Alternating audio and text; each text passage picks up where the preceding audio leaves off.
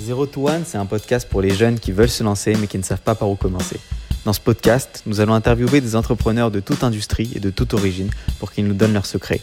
Nous, c'est Mathéo, Jonathan et Gary, trois amis avec une passion en commun, l'entrepreneuriat. Bonjour et bienvenue sur l'épisode 2 de Zero to One, dans lequel nous recevons Leslie Garçon, qui a près de 5 ans au BCG a fondé WIM, une boîte dans le domaine du consulting et de la data. Bonjour Leslie. Bonjour. Alors pour commencer, est-ce que tu peux nous donner les grandes lignes de ton parcours? Oui, bien sûr. Euh, alors, je, moi j'ai 37 ans, donc j'ai euh, un petit parcours euh, avant d'avoir monté ma boîte. J'ai commencé, je suis diplômée d'HEC, j'ai fait des études après une prépa scientifique, j'ai fait HEC et j'ai fait notamment la majeure HEC entrepreneur qui a été dans, dans mon parcours d'entrepreneur une étape importante. Euh, après ça, euh, j'ai travaillé pendant un an chez WebHelp, qui est aujourd'hui une licorne prestataire dans les call centers euh, présente à l'international pendant un an. Et puis, après une tentative de création d'entreprise pendant quelques mois, j'ai eu envie de rejoindre un peu plus les rangs. Et donc, j'ai rejoint le, le, BCG, Boston Consulting Group, pendant cinq ans, donc un cabinet de conseil en stratégie, où j'étais consultante en stratégie donc pendant, pendant plusieurs années. Après ça, j'ai eu envie d'opérationnel et donc j'ai travaillé pendant un an au printemps. Euh, et puis, euh, la vie a fait que j'ai eu envie de travailler différemment. Et donc, euh, par hasard, je suis devenue consultante indépendante. et donc, j'ai eu l'occasion, à l'époque, je suis tombée dedans vraiment par hasard parce qu'à l'époque, des profils passés par des cabinets de conseil en stratégie qui devenaient indépendants en France, c'était très peu développé. Et moi, c'est plus des copains qui avaient une boîte dans le digital et qui ont eu besoin de moi. Et, j'ai pu tomber dedans par hasard. Et donc, après plusieurs années euh, en tant que consultante indépendante, en fait, je me suis beaucoup épanouie euh, dans, ce, dans ce mode de fonctionnement, puisque je faisais un métier, le conseil, qui me plaisait, mais de manière plus entrepreneuriale. Et donc, euh, après avoir éprouvé moi-même ce modèle, j'ai eu envie de le déployer en France et d'aider d'autres personnes, d'autres profils à devenir eux-mêmes indépendants. Et donc, c'est ce qui m'a motivée il y a maintenant trois ans à cofonder une société qui s'appelle WIM, et qui est une plateforme de connexion entre des talents indépendants, que ce soit des consultants en stratégie, des data analystes, des managers de transition. Euh, donc une communauté aujourd'hui de 1600 talents indépendants qu'on sélectionne, qu'on fédère et qu'on met en connexion avec euh, les entreprises de toute taille, que ce soit des startups, des grands groupes, qu'on va accompagner ponctuellement dans leur stratégie, dans le renforcement de leurs équipes, en identifiant pour elles les, les bons profils pour les accompagner sur leurs projets. Est-ce que tu pourrais nous dire, Leslie, en quoi euh, le parcours entrepreneur d'HEC t'a aidé dans la création de ta boîte et euh, comment ça t'a aidé, si ça t'a aidé euh, Est-ce que le fait d'avoir d'être sorti d'HEC, ça t'a vraiment aidé dans ta carrière et en quoi? Clairement oui. déjà, bon, le réseau HEC au sens large, c'est quand même, c'est quand même une, je dirais, sur un CV, ça peut aider. Donc, ça ouvre des portes, que ce soit euh, dans le monde de l'entreprise ou, euh, même à titre entrepreneurial quand on veut euh, développer un réseau, notamment quand, comme comme c'est mon cas, quand on monte une boîte dans le B2B et qu'on a besoin d'un network, ça peut aider. Et en particulier, euh, la majeure HEC euh, Entrepreneur, ça a été une très bonne expérience pour moi, puisque c'est, euh, alors moi c'était a 10 ans, donc ça a un peu évolué depuis, mais c'est en fait pendant un an, une majeure pendant laquelle vous allez avoir quelques cours théoriques, mais surtout beaucoup de cas pratiques. Vous allez accompagner pendant un an plusieurs entrepreneurs dans des moments différents de la vie de l'entreprise. Vous allez aider des gens à, développer, à, développer un projet, à créer une entreprise pendant quelques mois. Et donc là, vous vous mettez vraiment euh, dans leur botte d'entrepreneurs et vous euh, de zéro, euh, vous devez développer, euh, comprendre un marché, euh, aller comprendre les besoins des clients, développer un business model, etc. Vous faites aussi d'accompagnement. On avait à l'époque des missions en redressement d'entreprise, donc des entreprises qui vont mal. Et donc, vous, découvrez aussi ce côté-là des entreprises.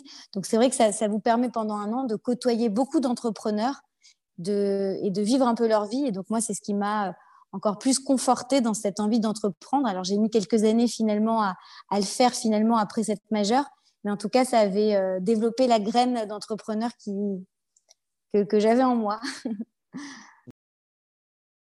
Dans le dernier épisode, on a reçu Doron Parianti qui lui euh, donne des cours à l'UM Lyon, donc qui est aussi une école de management euh, à HEC.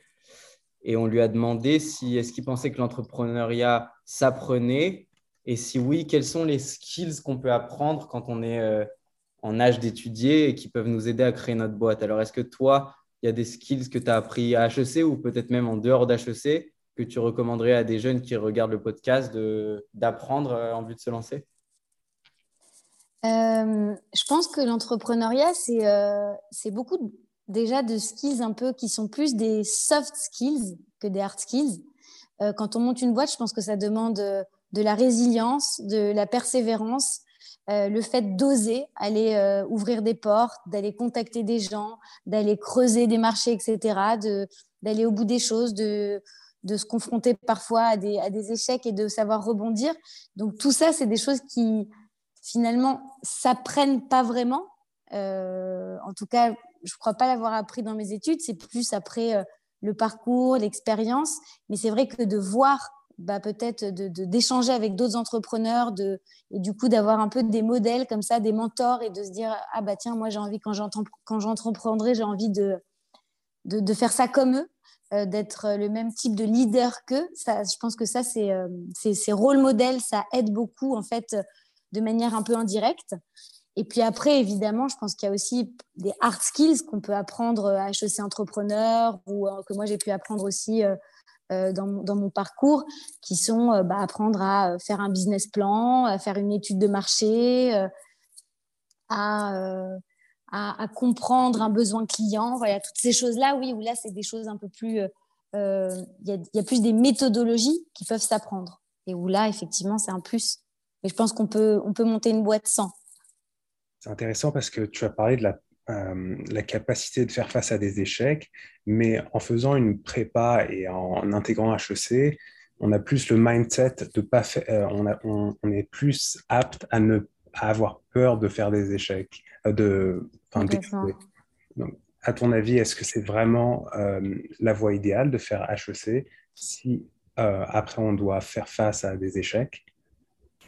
Alors, je suis complètement d'accord avec toi et je pense que c'est en tout cas en ce qui me concerne, peut-être la raison pour laquelle euh, j'ai peut-être mis dix ans à vraiment oser sauter le pas et à monter une boîte, c'est que c'est vrai que quand on a comme ça, euh, quand on fait euh, des parcours académiques de bon élève, etc., où quelque part on a quand même beaucoup de portes qui s'ouvrent à nous, parce que quand on fait HEC, moi après j'ai fait le BCG, etc., on a de belles opportunités, on sait qu'on peut gagner des très beaux salaires, euh, qu'on ne va pas avoir de mal à trouver des jobs dans des grosses boîtes, bah, quelque part, ça demande. Euh, enfin, c'est pas forcément, euh, par rapport à ce que tu dis, c'est pas forcément euh, cette, la peur de l'échec, mais c'est en tout cas bah, qu'on a peut-être plus à perdre en sautant le pas vers l'entrepreneuriat que quand on est un autodidacte et que quelque part, la seule manière de, de bien gagner sa vie, c'est peut-être de monter une boîte. Et donc, c'est vrai que ça peut entraîner d'autant plus de réticence à sauter le pas vers l'entrepreneuriat quand on a d'autres belles opportunités qui, s'offrent à nous. Et en ce qui me concerne, c'est aussi pour ça peut-être que j'ai mis du temps, moi, à, sauter le pas et à décider de voilà d'y aller. Et alors, toujours du coup dans le thème de se former à l'entrepreneuriat, je me demande souvent, et je sais que je ne suis pas le seul, quel est le métier qui forme le mieux à l'entrepreneuriat? Et la réponse qui revient souvent, quand j'ai posé cette question, c'était justement le conseil en stratégie. Donc, je sais que toi, tu as travaillé au, BCG pendant presque cinq ans. Mhm. Est-ce que tu as fait ce métier en sachant que tu voulais entreprendre? Et euh, que ça soit le cas ou pas, est-ce que ça t'a, ça t'a aidé pour ensuite entreprendre et euh, à quel niveau? Euh, Alors, moi, quand j'ai toujours su que je voulais entreprendre, mais je pense qu'au moment où j'ai décidé de rejoindre le BCG, je ne l'ai pas fait parce que ça allait être une formation pour entreprendre, parce que sinon, euh, quelque part, l'effort euh, était quand même lourd, parce que c'est quand même euh, des, quand on travaille au BCG, c'est des gros, gros horaires, beaucoup de pression, etc. Donc, si on le fait que pour la next step, on ne tient pas cinq ans. donc, je n'ai pas fait pour ça. mais c'est vrai qu'il y a certains voilà, je pense que ça, ça, ça, développe effectivement ces hard skills dont je parlais. C'est-à-dire que pendant cinq ans, quand vous, enfin, quand vous faites du conseil en stratégie, l'avantage, c'est que vous changez, euh, vous faites plein de missions pendant quelques mois et donc vous allez voir en très peu de temps, en quelques années, vous allez côtoyer beaucoup de secteurs, beaucoup d'entreprises, avec euh, en plus de, sur des, vous les accompagnez sur des euh, problématiques très high level où vous allez accompagner des dirigeants, donc sur des sur des problématiques cœur dans leur stratégie. Donc vous apprenez à étudier un marché, à vous poser les bonnes questions, à structurer une réflexion, à structurer des projets. Donc tout ça, moi, c'est des skills que j'utilise encore énormément au quotidien dans, dans, ma vie d'entrepreneur. Après, je pense qu'il y a euh, certainement d'autres voies qui, qui, forment bien, parce que c'est vrai que l'inconvénient, enfin, ce qui, l'envers du décor, c'est un, effectivement, que quelque part, ça vous rend plus averse au risque que euh, avec cette envie de sauter le pas quand vous faites du conseil en strat, parce que vous êtes très bien payé, euh, que vous êtes dans un cadre où, où, quelque part vous êtes un peu dans un, vous êtes tout le temps évalué, donc ça vous aide pas forcément à gagner confiance en vous finalement. Et puis, euh, et puis en plus, c'est vrai que dans ces grands cabinets, vous accompagnez surtout des très grands groupes parce que c'est des missions euh, qui sont à chaque fois euh, qui se comptent en centaines de milliers d'euros. Donc du coup, les, dans, ces grands cabinets, BCG, Bain, McKinsey, etc., vous allez plutôt accompagner des entreprises du CAC 40, enfin ou des grands groupes à l'international, et un peu moins des startups, des entreprises qui en, sont dans leur début donc, quelque part, ça ne vous, vous fait pas côtoyer l'univers de l'entrepreneuriat. Euh, donc, ça, il faut le savoir. C'est moins le cas quand vous êtes consultant indépendant, où là, bien sûr, vous allez accompagner des entreprises de toute taille. Mais du coup, c'est vrai que ça vous, ça vous, aide pas à développer euh, un, network dans un écosystème d'entrepreneurs. Euh, ça vous aide par contre à développer un network dans le monde des grandes entreprises, etc. Et donc, quand, après, vous allez développer une entreprise, ça peut, ça peut vous aider.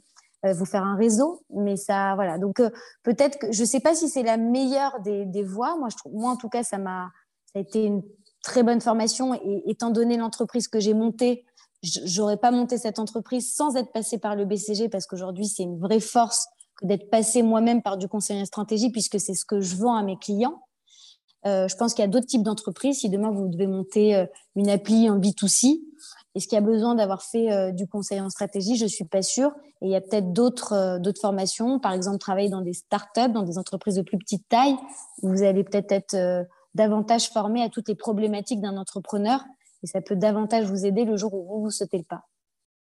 Du coup, si tu devais nous citer les deux, trois hard skills les plus importants que t'ont apporté BCG, ça serait lesquels?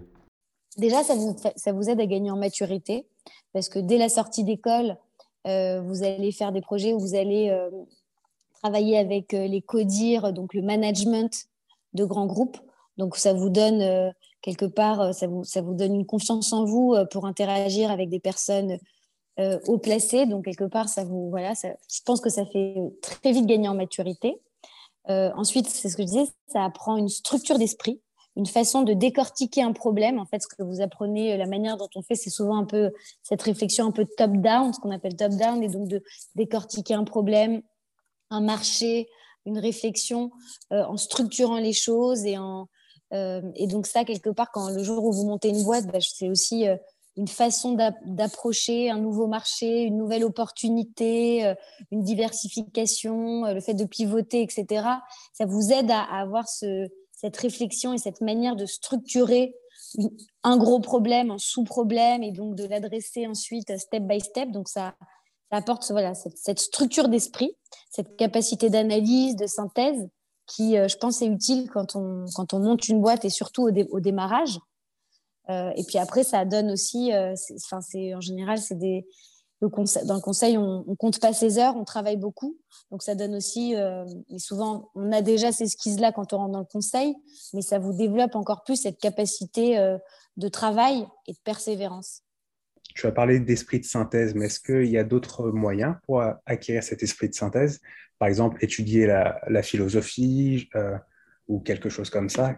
Est-ce qu'on est obligé de faire du consulting ou d'aller dans une business school pour vraiment acquérir cet esprit de synthèse? Écoute, c'est comme moi j'ai fait et la business school et le cabinet de conseil, je suis je suis mal placée pour te répondre. Heureusement que non.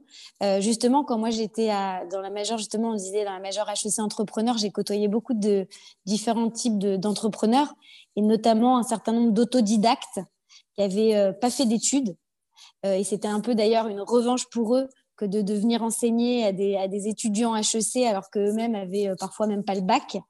Euh, et, et, j'ai comme ça en mémoire quelques mentors qui n'avaient euh, pas fait d'études et qui avaient euh, pour autant eu des parcours entrepreneurial impressionnants.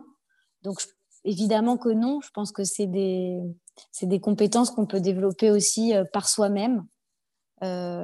Et, l'esprit, la capacité de synthèse et d'analyse, c'est d'ailleurs pas forcément la première skill qu'il faut avoir quand on entreprend, mais c'est ça aide. Hmm, qu'est-ce qui t'a donné en fait le courage d'arrêter BCG pour créer ta boîte? Alors, en fait, c'est ce que je disais, c'est que ça n'a pas été un saut euh, du BCG à l'entrepreneuriat. Ça, je pense que j'aurais, quand moi, quand j'ai quitté le BCG, je ne me sentais pas du tout capable euh, de sauter le pas vers l'entrepreneuriat directement. Euh, je pense que j'avais pas assez confiance en moi. Et puis, et puis c'était un, une step beaucoup trop grande pour moi. Donc, c'est vrai que ça s'est fait un peu par étapes. En fait, euh, d'abord, j'ai eu envie de faire de l'opérationnel, de mettre les, mains, les mains un peu plus dans le cambouis sur des projets un peu plus, euh, concrets. Et donc, c'est là où j'ai rejoint le printemps. Et puis après, en fait, au printemps, euh, bah, je continuais à travailler aussi comme une dingue et j'avais quitté aussi le BCG parce que j'avais à l'époque déjà un enfant. Aujourd'hui, j'en ai deux et c'était, je trouve, à l'époque difficilement compatible avec cet équilibre pro-perso que moi, je recherchais. Euh, et donc, en fait, au printemps, je ne l'ai pas trouvé non plus, cet équilibre. donc, quand j'ai démissionné, je ne savais pas ce que j'allais faire. Et c'est là que j'ai fait du, conseil en tant qu'indépendant. Et ça a été une, première step vers l'entrepreneuriat, puisque quand on devient consultant indépendant, en fait, on devient, j'aime bien cette expression, on devient entrepreneur de sa vie. C'est-à-dire qu'en fait, on, quelque part, on monte sa boîte et on vend un produit, sauf que le produit, c'est soi-même. En fait, il faut apprendre à se vendre, puisqu'on va aller euh, vendre euh, ses compétences pour ensuite faire des projets dans les entreprises. Donc ça a été un premier saut vers l'entrepreneuriat, mais euh, quelque part sans investissement, sans, sans équipe, sans management. Mais c'est quand même aussi une première étape puisque du coup c'est sans salaire non plus garanti quelque part. Et puis, et puis la step d'après, c'est cette première étape, elle m'a donné suffisamment confiance en moi. Et puis surtout, elle m'a elle m'a fait découvrir un modèle auquel j'ai énormément cru, dans lequel moi je me suis épanouie et, qui m'a donné en fait ce qui m'a donné l'envie d'entreprendre. C'est surtout que je me suis dit que j'avais vraiment trouvé l'idée qui à la fois euh, bah, faisait du sens, répondait à un vrai besoin des entreprises qui aujourd'hui euh, euh, ont besoin de se faire accompagner peut-être de manière un peu différente, de manière plus agile, plus flexible, plus humaine que par les grands cabinets. Donc il y avait un marché quelque part. Euh, il y avait aussi une opportunité d'aider d'autres gens, euh, d'autres profils comme moi, plutôt salariés, euh, plutôt bons élèves, etc., à sauter le pas et à avoir plus de liberté dans, leur entreprise. Et puis, c'était voilà, un projet qui me ressemblait. Donc, je pense que ce qui m'a aidé à sauter le pas, c'était à la fois l'envie d'entreprendre, la bonne idée, et puis un alignement entre, je pense, mes compétences et cette bonne idée c'est voilà, c'est tout cet alignement des astres et puis la rencontre aussi de, mes associés à l'époque euh, qui m'a qui m'ont aidé voilà, qui m'a aidé euh, à sauter le pas. Donc ça a été plus un cheminement pour moi qu'un vrai saut. Et quelles sont les plus grandes difficultés auxquelles tu as dû faire face lorsque tu as créé ta boîte? Est-ce que tu pourrais développer dessus, s'il te plaît? Ce qui est très très dur quand on crée une entreprise, c'est qu'au début, on a l'impression que chaque décision qu'on va prendre va complètement déterminer le chemin que la société va prendre. Ce qui va être moins le cas euh, quand la boîte elle a déjà quelques années, euh, que du coup on va travailler sur des projets, qu'on peut faire varier un petit peu la stratégie. Mais au démarrage, en fait, chaque décision, chaque investissement, chaque, on a l'impression de devoir donner de sa personne, de devoir euh, que c'est une décision qui va qui va changer le cours de l'histoire de sa boîte. Et, je pense que moi qui justement ai un parcours euh, plutôt euh, de bon élève, un peu perfectionniste, c'est ce qui a été, euh, c'est ce qui était difficile, c'est qu'il faut avoir suffisamment confiance en soi parfois pour prendre des décisions qui, on a l'impression, vont avoir un énorme impact et où parfois, ben, on n'a pas forcément tous les paramètres. Euh, c'est pas comme, enfin voilà, comme dans le conseil en stratégie où tout est baqué, on, a, on fait des milliards d'analyses dans tous les sens pour répondre à n'importe quelle question. Bah, dans l'entrepreneuriat, parfois, il faut prendre des décisions un peu plus rapidement, un peu plus au feeling. Et, euh, donc, c'est ça que j'ai dû apprendre peut-être euh, au moment où j'ai monté ma boîte. Ça s'apprend sur le tas, ça? Ça, ça s'apprend euh, parce qu'on n'a pas le choix, en fait.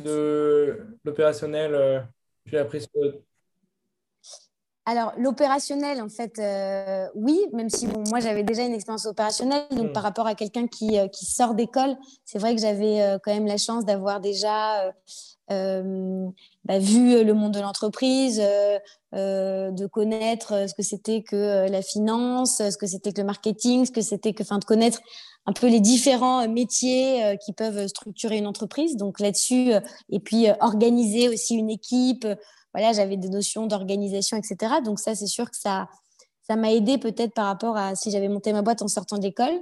Euh, après, euh, le management, quand on monte sa boîte, c'est pas la même chose que le management euh, quand on fait, quand on est dans un cabinet de conseil et qu'on manage d'autres consultants. Donc ça, c'est clair que ça, je l'ai appris, je l'ai appris avec ma boîte là depuis trois ans.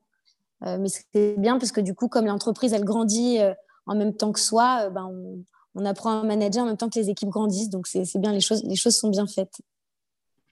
D'accord. Et du coup, alors, est-ce que tu peux peut-être nous expliquer quelles, sont, quelles ont été les premières étapes euh, pratiques dans la création de ta boîte? Donc, euh, par exemple, l'acquisition de tes premiers clients. Comment, comment est-ce que tu as fait ça? Est-ce que tu as utilisé le réseau que tu avais déjà, vu que c'est une boîte B2B euh, Ou voilà, vous expliquer en gros ces grandes lignes-là. Ouais. Euh, alors effectivement, donc peut-être ce qui, est important de préciser, c'est que donc euh, aujourd'hui WIM c'est une entreprise qui est autofinancée.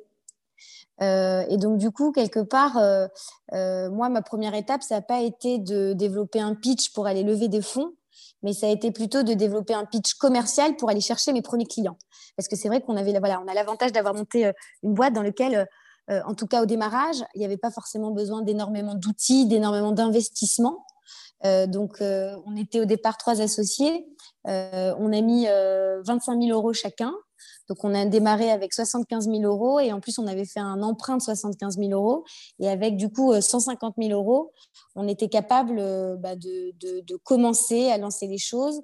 Euh, donc euh, de monter, euh, de développer évidemment un site qui était au départ un site vitrine, mais dont on avait besoin puisque du coup pour aller chercher des clients, il faut à minima un site pour que derrière quand ils vous cherchent, ils vous trouvent, d'avoir des bureaux.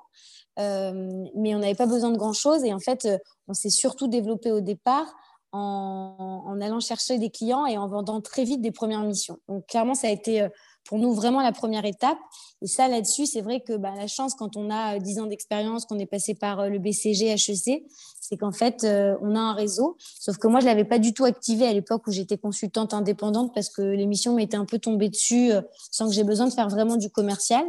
Et donc, du coup, ben, en fait, la première étape, ça a été de prendre mon bâton de pèlerin et donc de me faire des listings, de me reprendre mes, mes la liste de mes contacts LinkedIn, euh, d'aller screener euh, tous les contacts LinkedIn, de regarder dans quelle boîte ils étaient, si je pensais qu'ils étaient pertinents, que ça pouvait être le genre de euh, personnes qui pouvaient acheter des missions de conseil, et puis d'aller commencer à rôder un peu un discours, un mail, et donc d'envoyer des milliards de mails, d'aller prendre des, des, milliards de cafés pour pouvoir ben, vendre mon modèle, mais dans un premier temps on le fait euh, de manière un peu plus indirecte, un peu plus subtile. Donc, c'est pas euh, je veux te vendre des missions, est-ce que ça t'intéresse? Mais plus je voudrais te présenter. Euh, j'ai monté une entreprise, voilà, c'est un nouveau modèle d'accompagnement, un peu plus flexible, d'un nouveau type de conseil. J'aimerais bien avoir ton avis, qu'est-ce que tu en penses? Et puis, du coup, indirectement, en fait, vous êtes en train de vendre votre boîte et votre modèle et vous êtes en train directement de vendre des missions, mais de manière un peu plus, plus subtile. Et ça, je l'ai fait,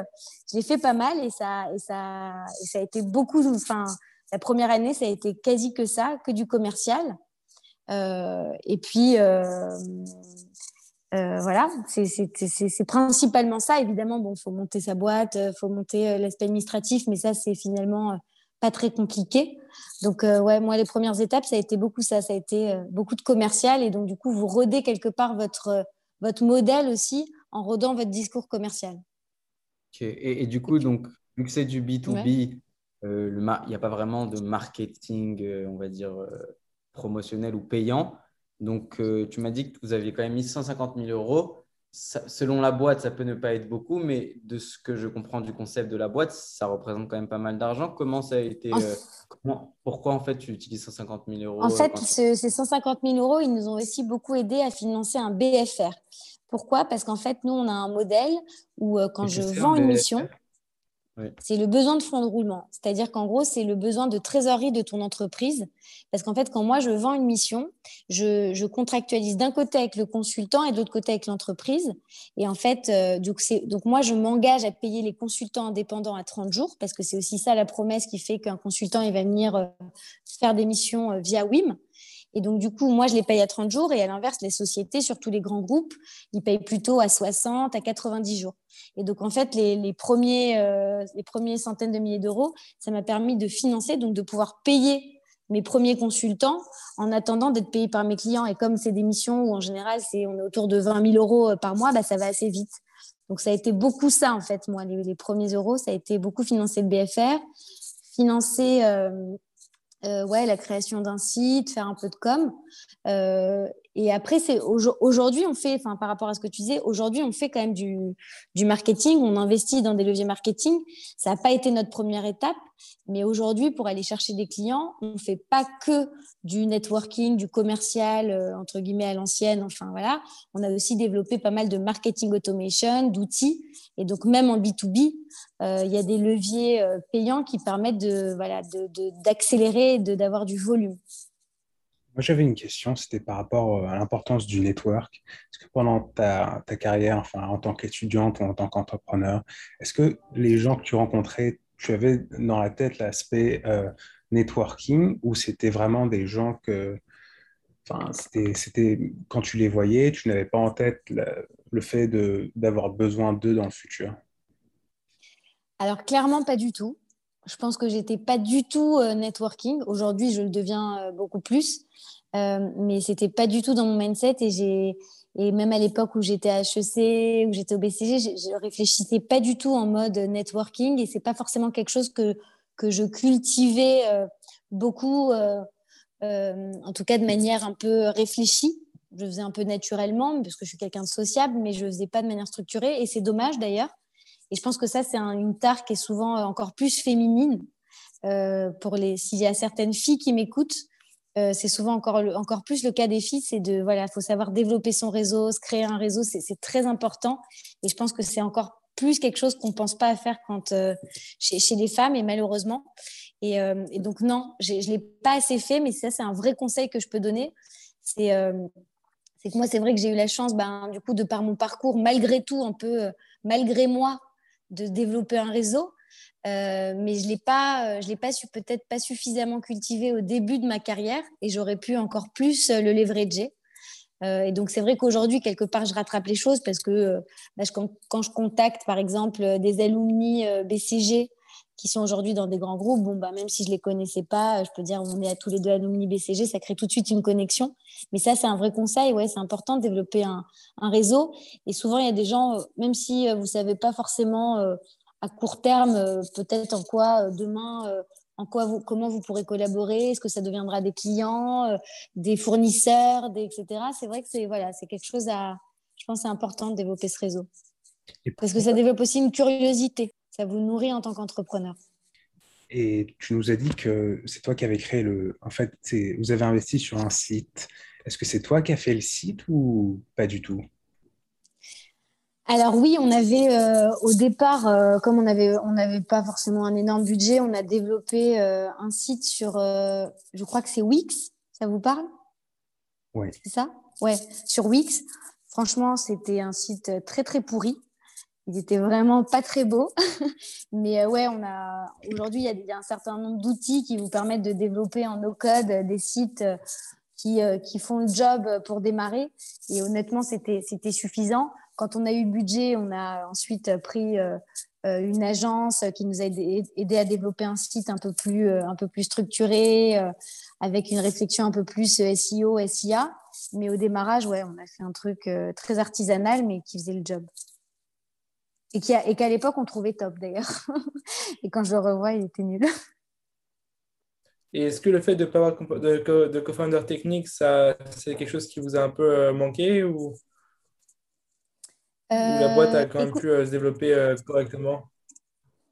En fait, je pense que moi, je suis sur un, je suis sur un, modèle, c'est plateforme de, de, mise en relation entre des talents et des entreprises, que ce soit des profils tech, des profils consultants, des, enfin, quel que soit le modèle, mais ces plateformes, Aujourd'hui, il y a un peu, il y a plusieurs types de modèles qui coexistent. Il y a des modèles qui sont des modèles purs digital, qui, ou du coup, des boîtes comme Malte, par exemple, ou d'autres, ou Comet ou autres, qui ont beaucoup investi d'abord dans un outil et donc qui ont développé euh, qui se sont principalement développés autour d'un outil euh, avec de, vraiment du full automation, de mise en connexion entre des indépendants et des entreprises. Et, ces boîtes-là, du coup, la première étape pour elles, ça a souvent été de, recruter des, dizaines de développeurs et de profils tech avant d'aller recruter des commerciaux.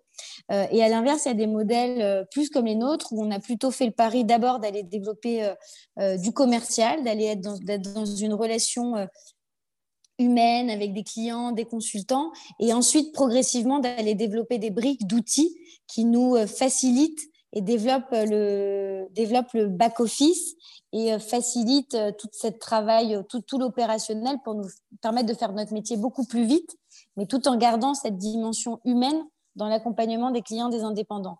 Donc la manière dont nous, on a développé cette boîte a fait qu'on n'avait pas forcément besoin immédiatement à la, au, stade zéro euh, d'avoir euh, des profils tech. On a su se faire accompagner par moments euh, par des externes. Aujourd'hui, où on est en train de, de, densifier un peu nos outils, etc., c'est vrai que ça peut parfois nous manquer. Et je ne sais pas si ça, il aurait fallu que ce soit des co-founders, mais en tout cas, peut-être d'avoir une personne clé, un profil tech un peu plus clé dans l'entreprise, ça, peut, ça pourrait nous être utile. Mais ça vient seulement, je trouve, aujourd'hui. D'accord, ok. C'était très clair. Et du coup, alors, toi, tu as créé une boîte B2B.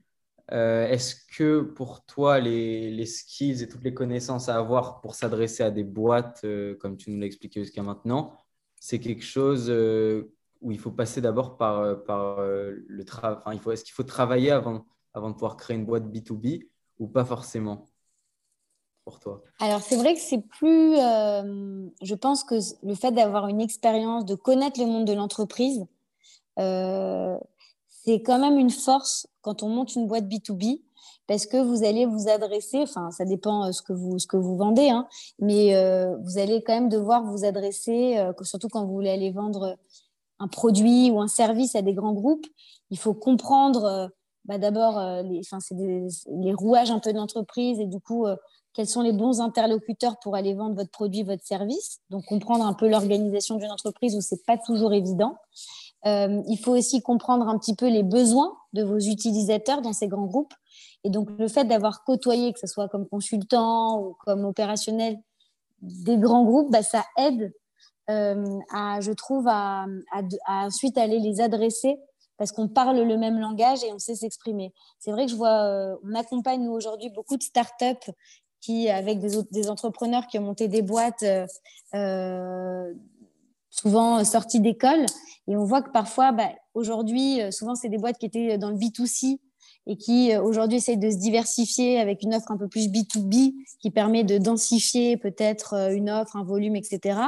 Et souvent, bah, justement, on sent que ça leur manque de pas connaître un peu l'envers du décor et le monde de l'entreprise. Donc, moi, je, trouve que ça c'est quand même un plus on n'a pas forcément besoin d'avoir passé 10 ans dans des grandes entreprises, mais à minima avoir fait peut-être un ou deux stages dans des grandes entreprises. Si vous vous dites qu'à un moment, vous voudrez monter un modèle où vous allez devoir vous adresser à ces boîtes-là, ça, aide à mieux comprendre comment elles sont organisées, comment elles fonctionnent, les jeux politiques qui peuvent exister dans ces entreprises et ça peut vous aider. Moi, en tout cas, ça, clairement, ça, m'aide beaucoup. Enfin, d'autant plus vu ce que je vends, euh, qui est euh, où je m'adresse plutôt du coup à des, profils assez euh, assez high level dans ces entreprises-là. Et donc, quelque part, le fait de, d'avoir côtoyé leur monde, de savoir parler leur discours, ça me donne de la légitimité et ça m'aide à vendre.